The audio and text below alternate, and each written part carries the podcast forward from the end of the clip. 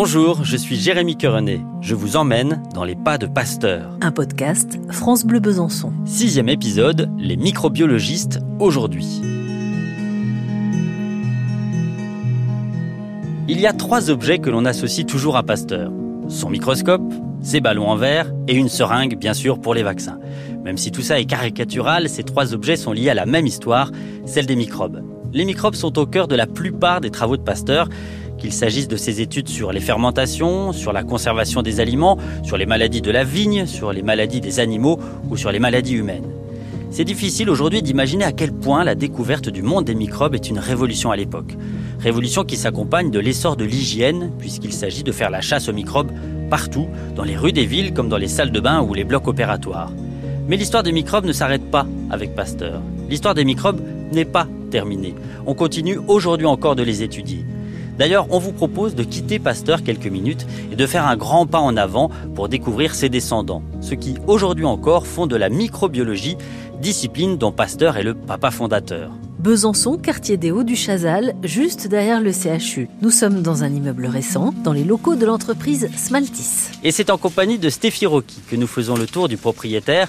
Dans cette entreprise spécialisée en microbiologie et créée en 2014, il y a tout ce qu'il faut pour faire des expériences, pour stocker, pour étudier, pour transformer des microbes.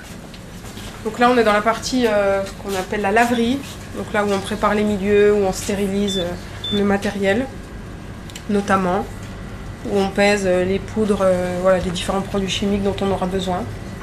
C'est comme de la cuisine. Vous prenez un liquide, une poudre, vous mélangez, euh, vous mettez ça dans un cuiseur. C'est ça. Ouais, si ça. on décrivait que les gestes que vous faites, Oui, c'est ça. On pèse, on ajoute des liquides, on mélange, on chauffe, on refroidit. C'est ça.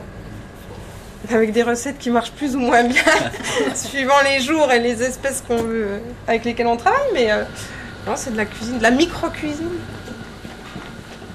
Si vous voulez voir la chambre froide. Voilà, une grande chambre froide. Ça, il y a les. Ah ben, avec un de nos hommes qui travaille là, caché. Voilà, où là, euh, c'est des expériences avec des cellules.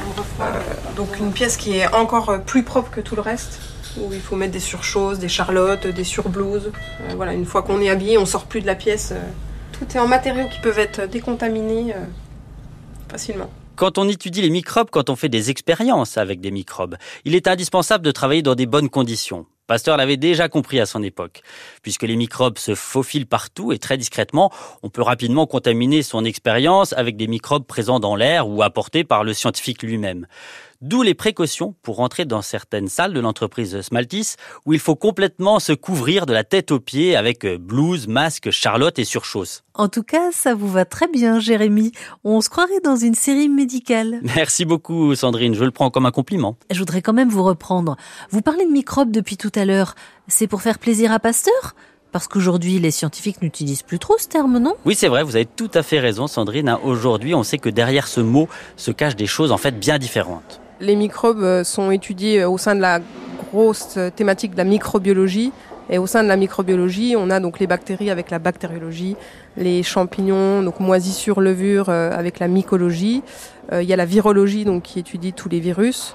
Je pense qu'on pourrait aussi mettre certains parasites, donc la parasitologie. Voilà, il y a tout un tas de petites bêtes qui nous rendent malades et qui sont mises dans cette grosse famille des microbes.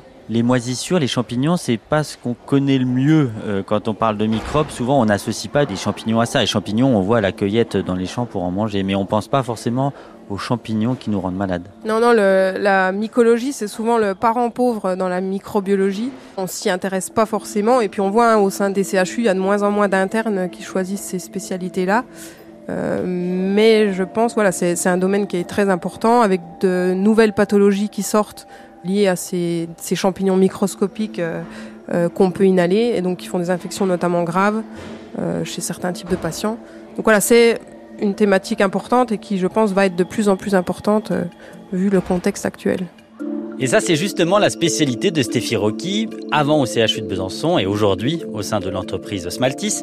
Elle étudie les moisissures. Moisissures qui peuvent, comme les autres microbes, provoquer des maladies. Et on retrouve avec les moisissures le même problème qu'avec les bactéries.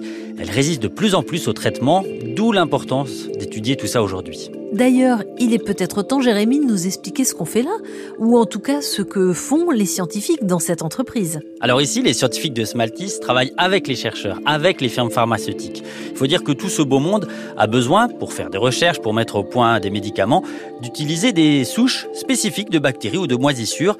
Et c'est justement l'une des compétences de Smaltis que nous présente plus globalement Sophia Sibor. Elle est business developer ici. Ce qu'on vend, c'est vraiment de la prestation euh, de recherche. Et à côté de ça, donc, euh, comme vous l'avez dit, on a une banque de souches de mutants, donc de bactéries qu'on a pu euh, modifier génétiquement. Et puis en plus de cela, bien sûr, on peut aussi modifier les bactéries euh, de manière sur mesure en fonction du besoin du client ce catalogue de bactéries euh, mutantes que vous avez à disposition. Je suis chercheur, j'ai besoin d'une bactérie qui clignote si euh, je lui mets euh, telle substance dessus. Enfin, c'est ce genre de choses. Elles doivent avoir des propriétés très spécifiques. Vous les avez en, rayon, si j'ose dire? Alors, on en a certaines, oui, en rayon. Mais notre banque de mutants, elle n'est pas, comment dire, exhaustive, elle n'est pas très grande. Donc voilà, si on n'a pas quelque chose en rayon, on peut euh, voilà, le préparer vraiment sur mesure en fonction du besoin, bien sûr dans la mesure du possible. En microbiologie aujourd'hui, les scientifiques arrivent donc à modifier génétiquement des bactéries ou des virus et ça donne ce qu'on appelle des mutants et ce sont des outils très utiles pour euh, étudier le vivant et imaginer de nouveaux traitements contre les maladies. Et dites donc Jérémy, ça m'a pas échappé. Enfin, dans ce podcast, on parle des femmes scientifiques sans vouloir offusquer notre monsieur Pasteur, bien sûr. Ben oui, c'est une bonne remarque. Hein. Effectivement, l'histoire des sciences est malheureusement aussi sexiste que l'histoire des arts ou l'histoire tout court. Dans le panthéon des scientifiques euh, les plus célèbres, c'est vrai qu'il n'y a pas beaucoup de femmes. À part Marie Curie. Oui, et quelques autres quand même. Hein. Et heureusement, aujourd'hui, on réhabilite de plus en plus l'importance des femmes dans l'histoire des grandes découvertes. Mais le problème n'est pas que au passé. Hein. Aujourd'hui encore, il y a des inégalités. Euh, j'ai jamais ressenti cette euh, discrimination homme-femme comme on peut, on peut l'entendre. Bizarrement, la microbiologie, il y, a beaucoup de femmes dans les laboratoires en microbiologie. Par contre, dès qu'on commence à aller en congrès, il y a souvent voilà, des participants qui sont plutôt masculins. Euh, alors, je sais pas, est-ce que c'est plus facile pour un homme d'aller en congrès Chose que, voilà, moi, j'adhère pas du tout avec cette idée. Mais peut-être que, voilà, c'est pour ça qu'on a encore cette image des hommes très présents. Même dans les domaines où les chercheuses sont plus nombreuses que les chercheurs, il reste des inégalités en congrès, en nombre de médailles ou en nombre de prix Nobel. Bon, malgré tout, on va continuer à parler de notre Pasteur. On parlera quand même un peu plus tard de Madame Pasteur qui a beaucoup contribué à la réussite de Monsieur Pasteur. Mais oui, laissons nos jeunes chercheuses de l'entreprise Smaltis, elles qui continuent de faire progresser les connaissances sur les micro-organismes, elles qui continuent le travail pour améliorer la santé des humains on l'aura compris, l'héritage de Pasteur est assuré et de jeunes chercheurs continuent de lui emboîter le pas.